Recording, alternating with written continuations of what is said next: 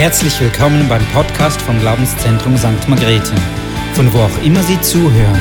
Wir hoffen, dass Sie durch diese Botschaft ermutigt werden. Gut, nun habe ich das wunderbare Vorrecht.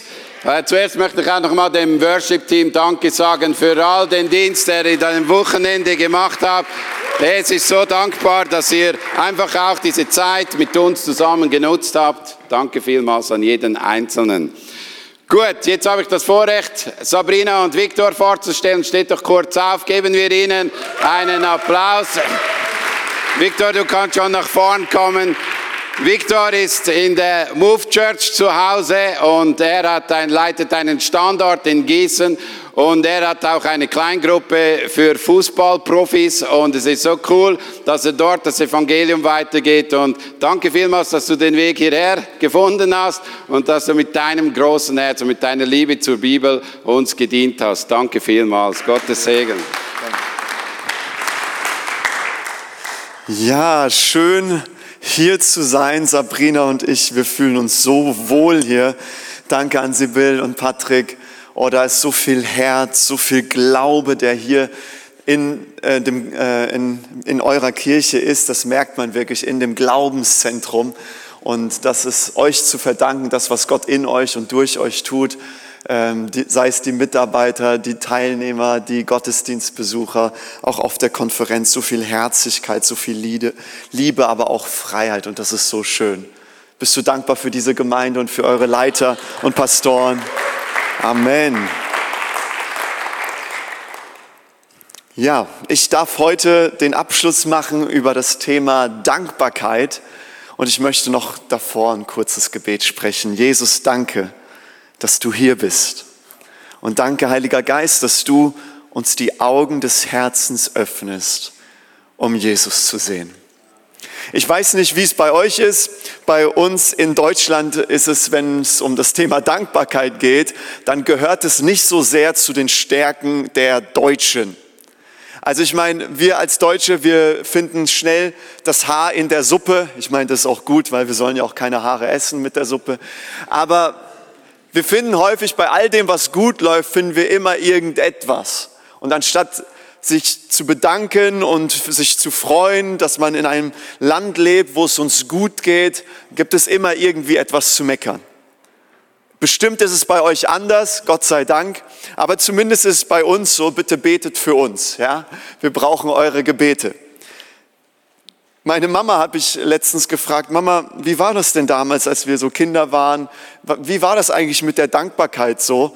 Und sie meinte, wir als Familie, äh, insgesamt haben wir fünf Kinder, äh, sind, sind, wir fünf Kinder und äh, als wir drei Kinder waren, die zwei anderen kamen als Nachzügler, dann haben wir abends äh, vor allem gebetet, da war ich vielleicht so sieben, acht Jahre. Und meine Mutter meinte, als wir abends dann zusammen als Familie gebetet haben, dann war es so freiwillig, wer jetzt beten möchte. Und dann hat ein Kind nach dem anderen gebetet. Und das waren ellenlange Gebete, weil sei es ich, meine Schwester oder mein Bruder, wir haben für alles Mögliche gedankt. Und meine Mutter sagte so, und dann dank dir für das Haustier, dann dank dir für die Schule, dann dank dir für das Essen und von, für die Kirche und für die Kinderstunde und so weiter und so fort. Und dann hat das eine Kind aufgehört zu danken und das andere Kind fängt auch an zu danken und dann auch das andere Kind. Meine Mutter meinte so, Victor, manchmal war ich so müde, äh, wir als Eltern waren so müde und ihr fangt an zu danken, zu danken und zu danken und wir sind schon fast eingeschlafen bei eurem Dankgebeten. Aber ich möchte dir sagen, das ist definitiv nicht die Kultur, in der wir leben in Deutschland. Aber das ist genau das, was Apostel Paulus in dem Kolosserbrief schreibt, nämlich in Kolosser 2, Vers 7, für das, was Gott euch geschenkt hat, könnt ihr ihm nicht genug danken. Es ist zwar nicht die Kultur, in der wir vielleicht leben, dankbare Herzen zu haben, mit Freude erfüllt, aber es ist die Kultur des Himmels.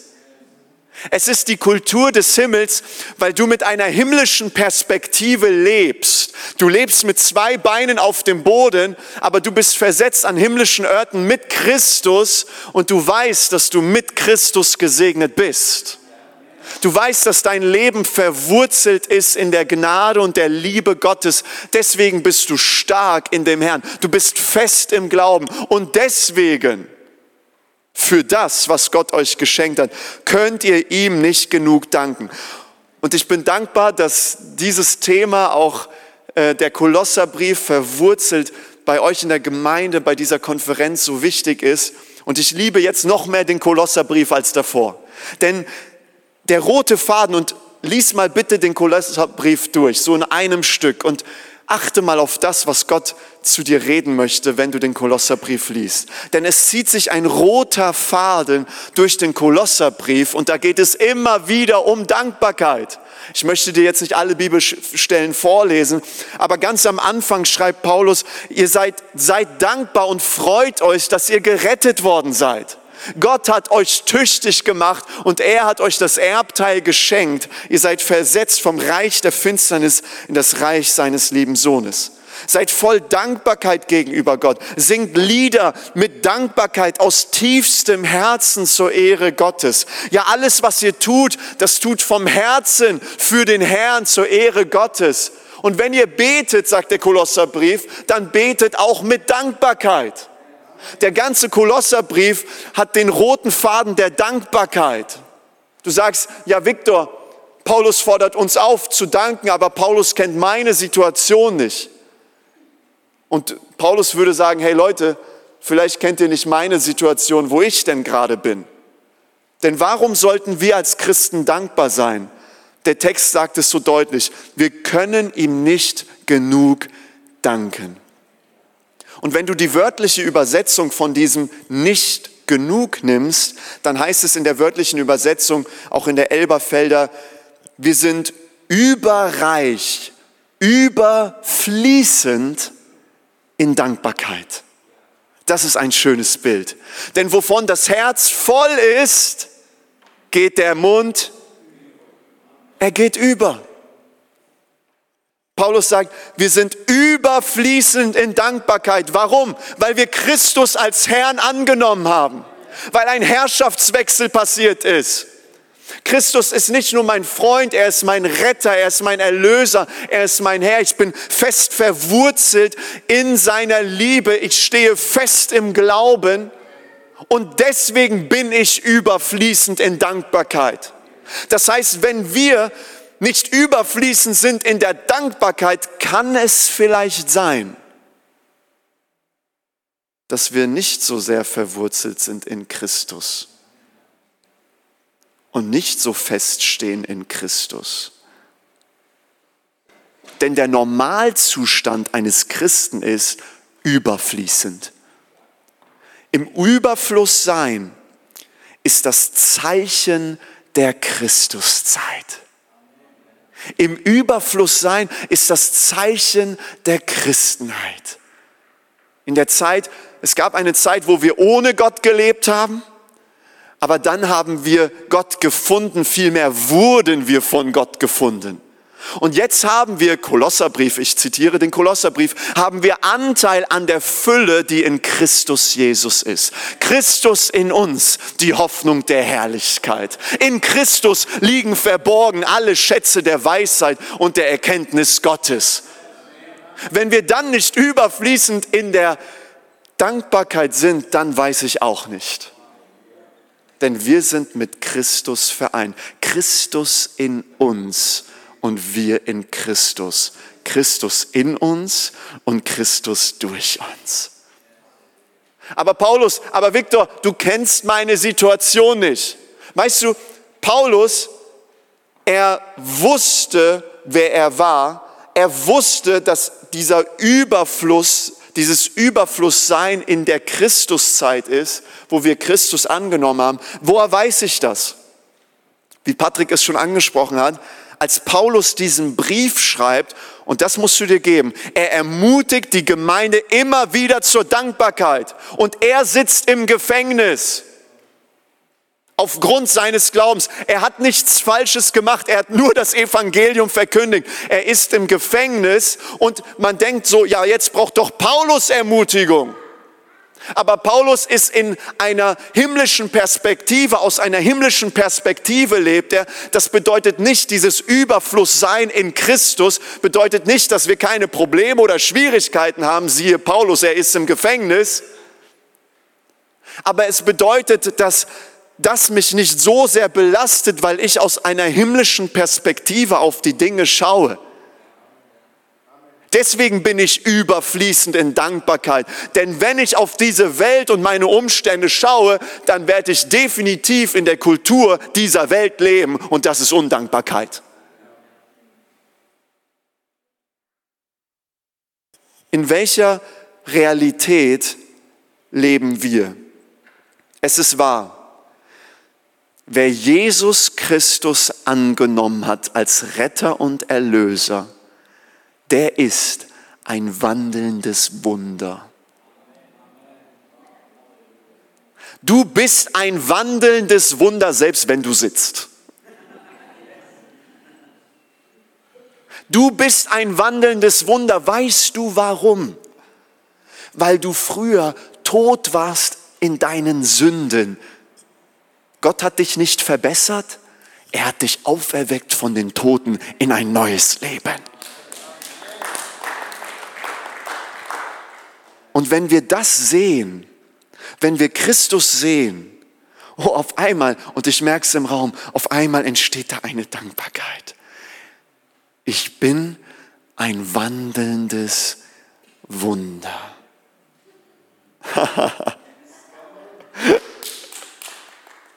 Und du auch. Selbst wenn du es noch nicht glaubst. Du bist ein wandelndes Wunder.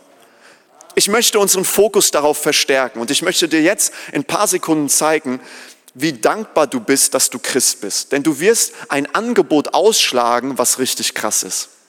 Wer von uns wäre dankbar, wenn eine Person hier in den Gottesdienst kommt und sage, ich würde dir eine Million Euro oder eine Million Franken schenken? Wer, wer wäre dankbar? Okay, manche nicht, die haben es halt, ja. So, eine Million Euro, eine Million Franken, hier, das kannst du annehmen. Aber es gibt nur eine Bedingung, nur eine, nur eine kleine.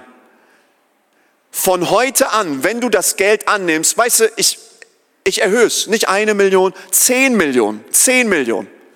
Aber es gibt nur eine kleine Bedingung. Von heute an darfst du nie wieder das Wort Gottes lesen, darfst du nie wieder zu Gott beten, nie wieder in den Gottesdienst gehen und du musst hier und jetzt an der Stelle sagen, du möchtest mit diesem Gott nichts mehr zu tun haben. Du sagst dich ab vom Glauben, von alles.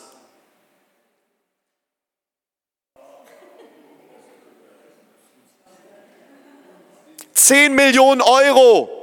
Was könntest du alles damit machen? das Reich Gottes unterstützen, die Familie ist versorgt, Enkelkinder und alles. Nur diese kleine Bedingung. Und ich glaube von ganzem Herzen, wenn du ein Kind Gottes bist, wiedergeboren durch den Heiligen Geist, verwurzelt in der Wahrheit, gegründet in Christus und fest im Glauben, überfließend von Dankbarkeit, wirst du sagen, nein, danke. Nein, danke. Und selbst da bist du dankbar warte mal, dein Glaube an Christus ist mehr wert als eine Million, als zehn Millionen, als alles andere auf dieser Welt.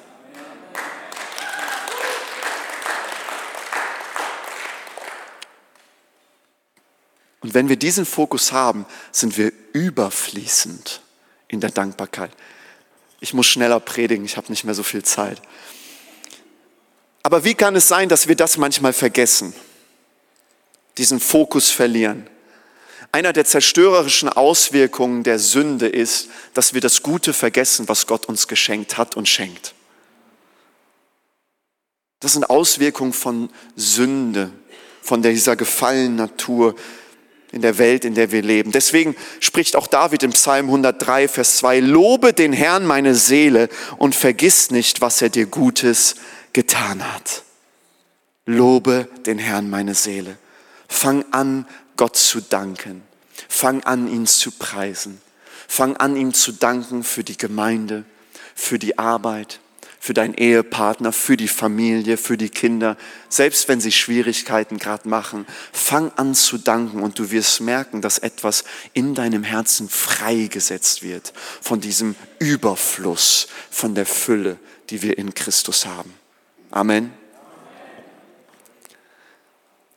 Gott möchte uns dabei helfen, dankbar zu sein. Und deswegen schenkt uns Gott zwei Zeichen, damit wir diesen Fokus behalten und überfließend sind in Dankbarkeit. Kann ich einen kurzen Schluck Wasser? Danke. In 1. Mose 9, Vers 12 bis 15 heißt es, zwei Zeichen schenkt uns Gott. Und Gott sprach, dies ist das Zeichen des Bundes, den ich stifte zwischen mir und euch und jedem lebenden Wesen, das bei euch ist, auf ewige Generationen hin. Meinen Regenbogen setze ich in die Wolken und er sei das Zeichen des Bundes zwischen mir und der Erde. Und es wird geschehen, wenn ich Wolken über die Erde aufwölke und der Regenbogen in den Wolken erscheint, dann werde ich an meinen Bund denken, der zwischen mir und euch und jedem lebenden Wesen unter allem Fleisch besteht. Und nie mehr soll das Wasser zu einer Flut werden, alles Fleisch zu vernichten. Gott setzt das Zeichen des Regenbogens. Was für eine Schönheit, was Gott uns schenkt. Das Zeichen des Regenbogens mit dem Versprechen, nie wieder werde ich die, diese Welt überfluten mit Wasser. Amen. Und dann im siebten Jahrhundert vor Christus schreibt der Prophet Jesaja, inspiriert durch den Heiligen Geist, Jesaja 54, Vers 9 bis 10, zur Zeit Noahs schwor ich, nie mehr soll das Wasser die Erde überfluten, so schwöre ich jetzt.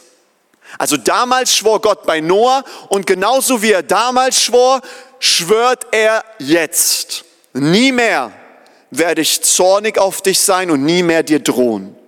Berge mögen von ihrer Stelle weichen und Hügel wanken, aber meine Liebe zu dir kann durch nichts erschüttert werden und meine Friedenszusage wird niemals hinfällig. Das sage ich, der Herr, der dich liebt. Gott schwört, aber er schwört nicht für sich. Denn Gott ist die Wahrheit. Warum sollte Gott für sich selbst schwören? Er schwört für uns damit wir diese Wahrheit glauben, nie wieder werde ich dich verdammen. Nie wieder werde ich dich verurteilen. Das bedeutet nicht, dass Sünde gut ist, dass Gott jetzt sagt, Sünde ist okay, Sünde ist zerstörerisch, Gott hasst Sünde, er hat nichts mit Sünde zu tun. Aber das Gerichtsurteil, wenn wir Ja gesagt haben zu Jesus Christus, hat er versprochen, nie wieder werde ich dich verdammen. Du sagst jetzt vielleicht, ja Viktor, das ist doch an das Volk Israel geschrieben in Jesaja 54. Das hat doch in erster Linie was mit den Israeliten. Die sind in der Gefangenschaft in Babylon im Exil, getrennt von dem Tempel, getrennt vom Heimatland. Gott spricht eine Ermutigung und Trost für sie zu. Da sage ich Ja und Amen dazu. Und er spricht es auch zu uns.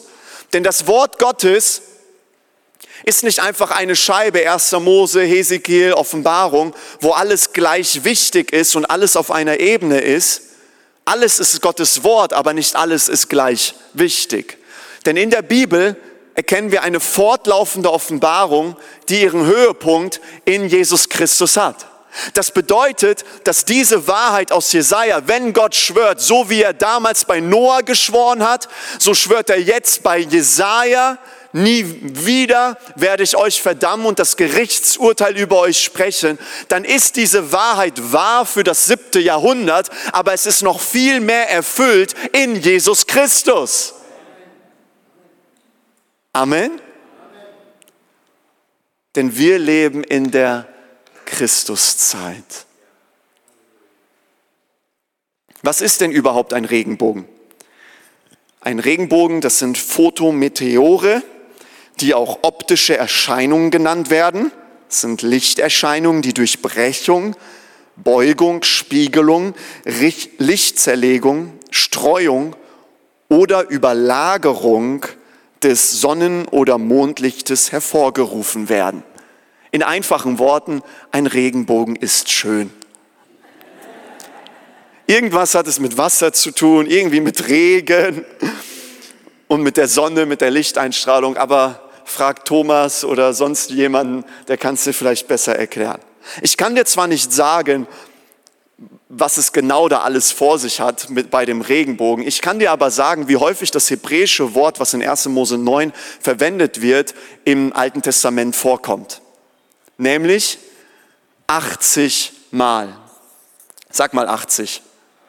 80 Mal kommt das Wort, was hier in 1. Mose 9 vorkommt für den Regenbogen im Alten Testament vor. Aber nur viermal nur viermal von den 80 Mal, wo das Wort vorkommt, ist die Bedeutung Regenbogen. 80 Mal kommt das Wort vor, aber nur viermal mit der Bedeutung Regenbogen. Also dann sollten wir uns doch fragen, ja warte mal, was ist denn die andere Bedeutung und die eigentliche Bedeutung vom Regenbogen, oder? Gibt es hier ein paar Leute, die das wissen wollen? Sehr gut, fünf Leute, sehr gut. Lasst uns mal, lasst uns mal die Stelle, wenn du es wörtlich übersetzt, lasst uns mal da hineingehen. 1. Mose 9, Vers 13 und 14. Und da heißt es, meinen Bogen habe ich in die Wolken gesetzt. Der soll das Zeichen sein des Bundes zwischen mir und der Erde. Und wenn es kommt, dass ich Wetterwolken über die Erde führe, so soll man meinen Bogen sehen in den Wolken. Die sonstige Bedeutung von Regenbogen ist eigentlich nicht Regenbogen, sondern vielmehr Bogen. Nämlich Bogen als Kriegswaffe. Jetzt wird's interessant, oder? Kennst du das äh, Sprichwort das Kriegsbeil begraben. Kennst du das? Das bedeutet so viel wie lass uns Frieden schließen. Das Kriegsbeil war eine Streitaxt, die in Friedenszeiten im Boden vergraben wurde, sodass niemand mehr das Kriegsbeil sieht.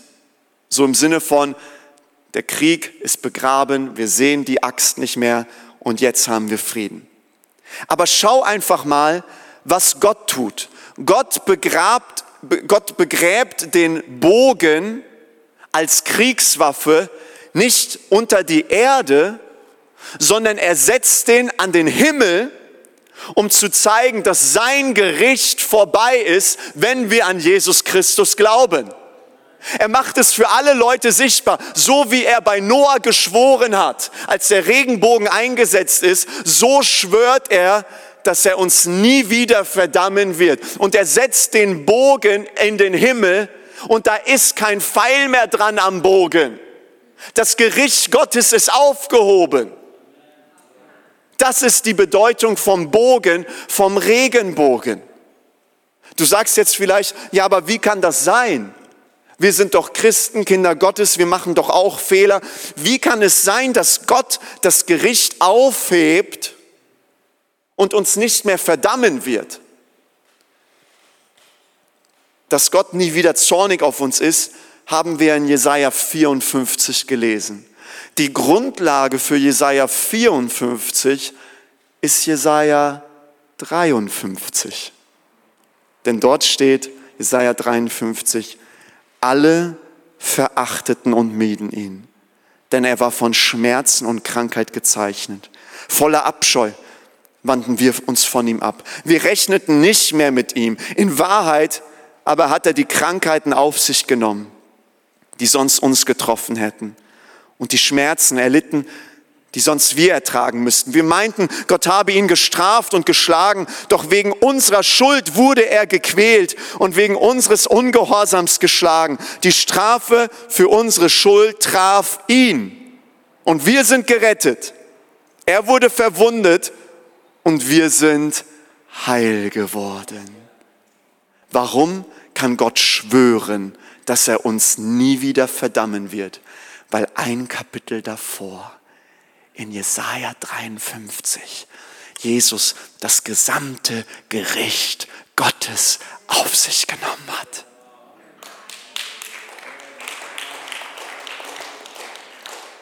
Genauso wie die Arche, die Arche, wo Noah drin war, die ganzen Gerichtswellen Gottes auf sich genommen haben und eine Welle nach der anderen gegen die Arche gekommen ist. So nahm Christus die Gerichtswellen Gottes auf sich, damit wir sicher sind in der Arche, nämlich sicher in Christus.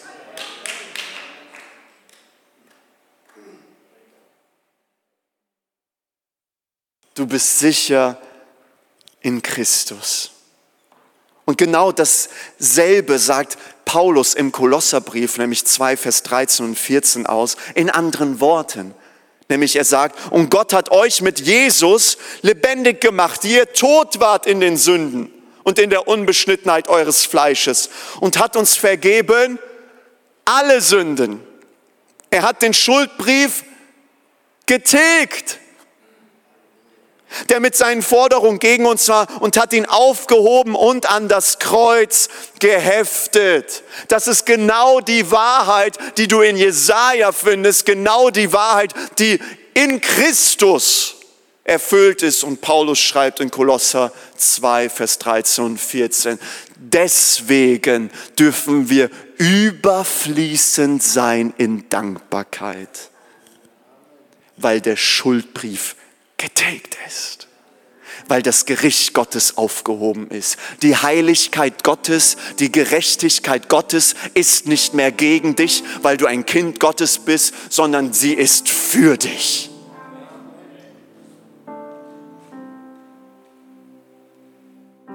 Sie ist für dich. Der Regenbogen kommt auch zweimal im Neuen Testament vor nämlich im letzten Buch der Bibel in der Offenbarung. Und Johannes schreibt, Offenbarung 4, Vers 2 und 3, augenblicklich befand ich mich in der Wirklichkeit des Gottesgeistes. Und da, es stand ein Thron im Himmel und auf dem Thron saß einer und der dort saß, dessen Aussehen war die, wie die Edelsteine Jaspis und Karneol. Und da war noch ein Regenbogen. Rings um den Thron, der sah aus wie ein Smaragd. Um den Thron Gottes ist immer ein Regenbogen. Weißt du warum? Weil Christus sich zur Rechten des Vaters gesetzt hat. Deswegen ist Christus die immerwährende Erinnerung an den Vater, dass er gnädig mit uns sein kann, weil wir mit Christus durch Glauben verbunden sind. Und deswegen ist, wenn du zum himmlischen Vater läufst, wenn du zu dem Thron Gottes kommst, ist dort immer ein Regenbogen für dich. denn Christus ist dort. Nie wieder, sagt er. Ich schwöre es, sagt der Herr. Nie wieder werde ich dich verdammen. Können wir es heute Morgen glauben? Insgesamt kommt das Wort Regenbogen sechsmal in der Bibel vor. Dreimal in der Stelle von 1. Mose 9, was wir auch gelesen hatten. Einmal in Hesekiel, und zweimal in dem Buch der Offenbarung. Nur sechsmal. Der Schwerpunkt, 1. Mose, erstes Buch der Bibel und zweimal im Neuen Testament, im letzten Buch der Bibel. Und jetzt möchte ich dich fragen, kannst du es sehen? Gott spannt einen Bogen über die gesamte Bibel. Denn nur wenn du Christus siehst, nur wenn du Christus annimmst, nur wenn du an Christus glaubst, erst dann kannst du den Regenbogen über deinem Leben sehen. Dass Gott dich nicht mehr verdammen wird, weil Christus die Verdammnis für dich und für mich getragen hat.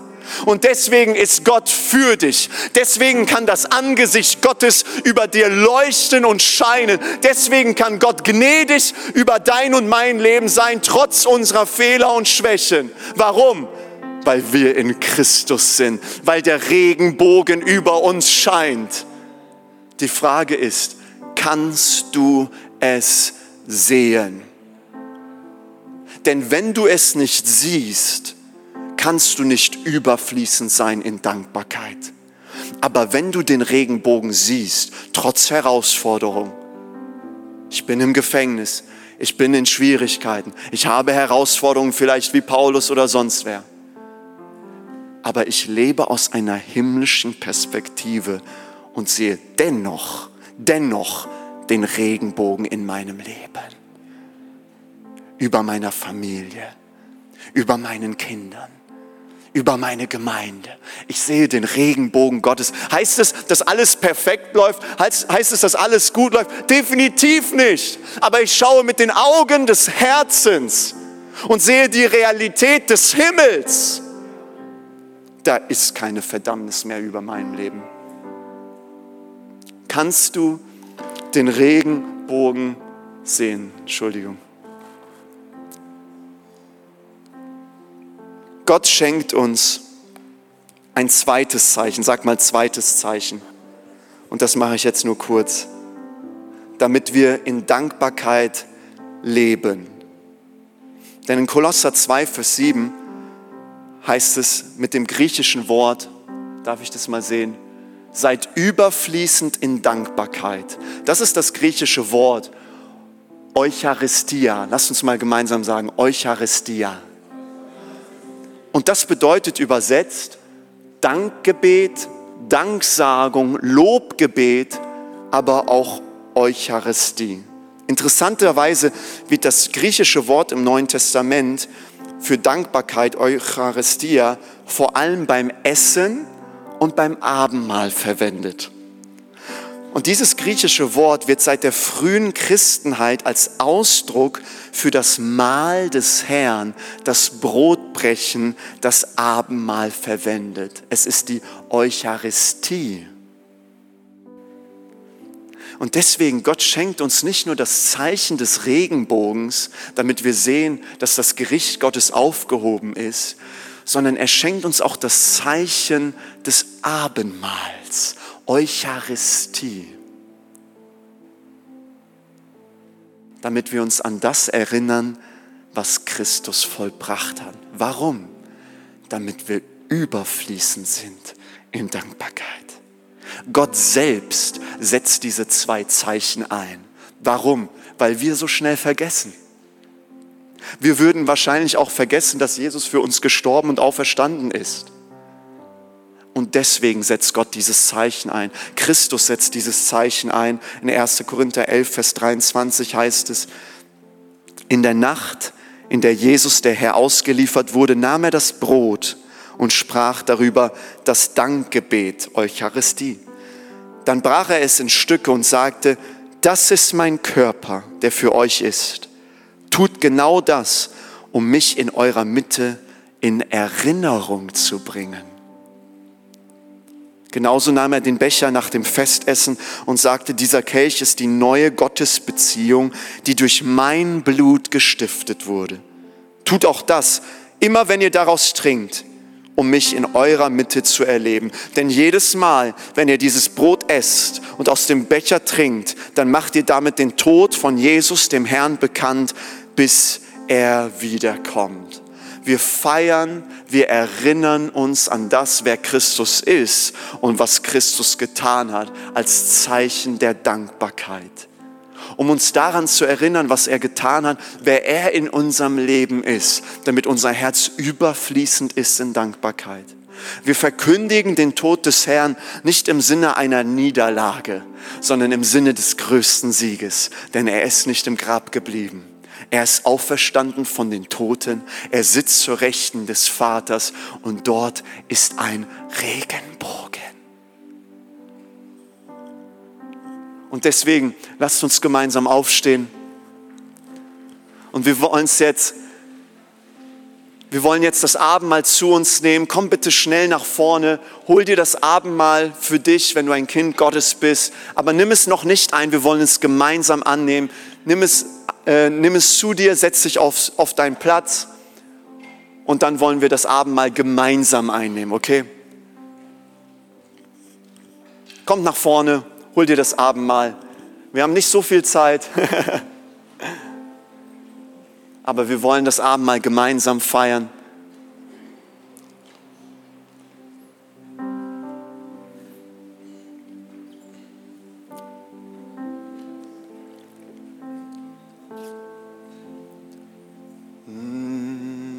Auch von oben, kommt bitte runter, wenn ihr es auf dem Herzen habt.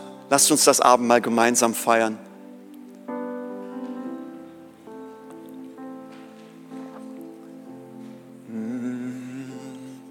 Danke, Jesus. Danke, Jesus.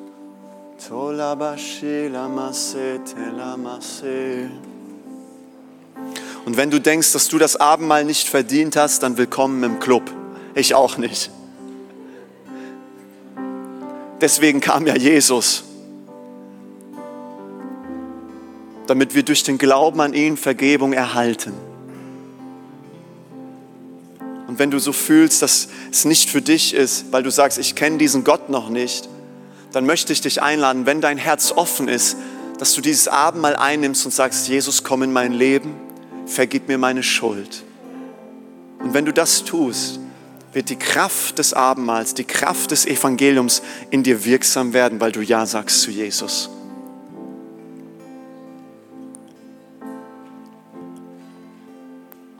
In Apostelgeschichte 2, Vers 42 heißt es, so gestalteten sie ihren Alltag, nämlich die erste Gemeinde. Sie nahmen die Lehre der bevollmächtigten Jesusbotschafter als Maßstab für ihr Leben. Sie teilten ihr Leben miteinander, brachen feierlich das Mahl des Herrn und widmeten sich dem Gebet. Lasst uns gleich, gleich erst das Abendmahl gemeinsam einnehmen. Lasst mich noch zwei, drei Sätze sagen. Sie nahmen das Abendmahl. Wie oft? Im Alltag. Wenn wir als Christen nur einmal im Jahr das Abendmahl zu uns nehmen, dann tut es mir leid für dich. Es tut mir wirklich leid. Denn die Kraft liegt nicht im Abendmahl selbst, sondern in der, in der Erinnerung, was Christus getan hat für uns. Und manchmal gucken mich Christen wie ein Auto an, wenn ich sage, ja, ich nehme auch zu Hause das Abendmahl. Ja, warum denn nicht? Ich möchte mich doch erinnern an das, was Christus getan hat. Ich möchte doch wieder den Regenbogen über mein Leben sehen, auch wenn ich in Schwierigkeiten bin. Es ist doch das Zeichen Gottes für uns gegeben. Nicht nur den Regenbogen nach den Gewitterwolken. Ah ja, jetzt sehe ich wieder den Regenbogen. Das Gericht Gottes für mich ist vorbei. Nein, ich möchte mich täglich daran erinnern. Du musst das Abendmahl nicht täglich nehmen. Mache ich auch nicht. Aber ich würde sagen, es vergeht keine Woche. Manchmal vielleicht schon, aber eigentlich nicht, dass ich das Abendmahl feiere. Weil ich muss es sehen für mich. Du sagst vielleicht, ja Viktor, was hat das denn für eine Kraft? Das ist doch nur ein kleiner Biss, das ist doch nur ein kleiner Schluck. Weißt du, das ganze Problem der Sünde, von Tod und Krankheit kam in diese Welt durch einen einfachen Biss in eine verbotene Frucht. Und Gott und Christus, sie setzen ein Gegenzeichen. So wie Adam und Eva einen Biss in die verbotene Frucht gemacht haben und die ganze Sünde und Tod in diese Welt gekommen ist, setzt Christus das Abendmahl ein als ein Zeichen. Nehmt mein Leib, trinkt mein Blut im symbolischen Sinne und erinnert euch an das, was ich vollbracht habe. Denn indem ich mich erinnere, wird die Kraft des Evangeliums in mir wirksam. kann es sein, dass das ein Geheimnis der ersten Christenheit, der ersten Kirche war, dass sie im Alltag sich an das Kreuz und die Auferstehung erinnert haben. Und Jesus, wir danken dir für dein Blut. Und wir danken dir für dein Leib, der für uns gegeben ist. Herr, und jetzt, wo wir das annehmen im Glauben, sagen wir dir Danke.